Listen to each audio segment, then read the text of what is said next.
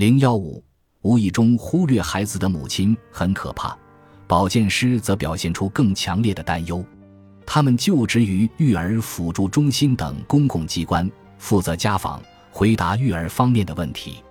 一位神奈川的保健师在对婴幼儿家庭进行访问时表示：“无意中忽略孩子的母亲很可怕。”这位保健师常年接触带孩子不顺利、对孩子无法产生爱的母亲们。我的孩子就是不吃奶，我家孩子每天晚上都会哭，我再怎么哄都没用。遇到诸如此类的问题，不少母亲会焦头烂额、身心俱疲，甚至在保健师面前大哭起来。保健师的工作就是开导。鼓励这些遇到问题的母亲，为他们提供育儿方面的帮助。然而，最近一些母亲表现得有些漠然。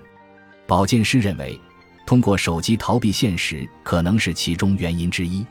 作为保健师，我们希望多听到母亲们的声音，向我们倾诉他们的烦恼与不安。他们肯开口，我们才能想办法帮忙解决。更重要的是，他们自己注意到发生了问题，知道自己在为什么烦恼。有了这种自觉性，我们也好采取行动解决问题。可如今，手机先把他们的注意力转移开了。当然，这也是调节心情的办法之一。我们不能否认它好的一面。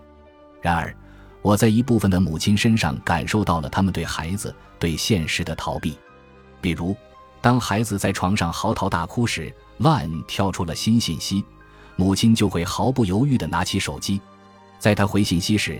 像有一道墙壁挡在中间一样，隔绝了正在哭泣的孩子。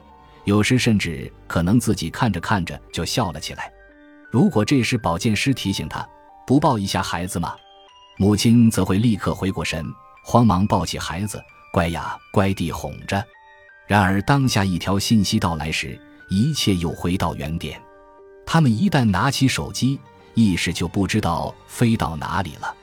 这些母亲并不是不疼爱自己的孩子，他们也在尽自己所能关心他们，但也会无意中将孩子放到一边。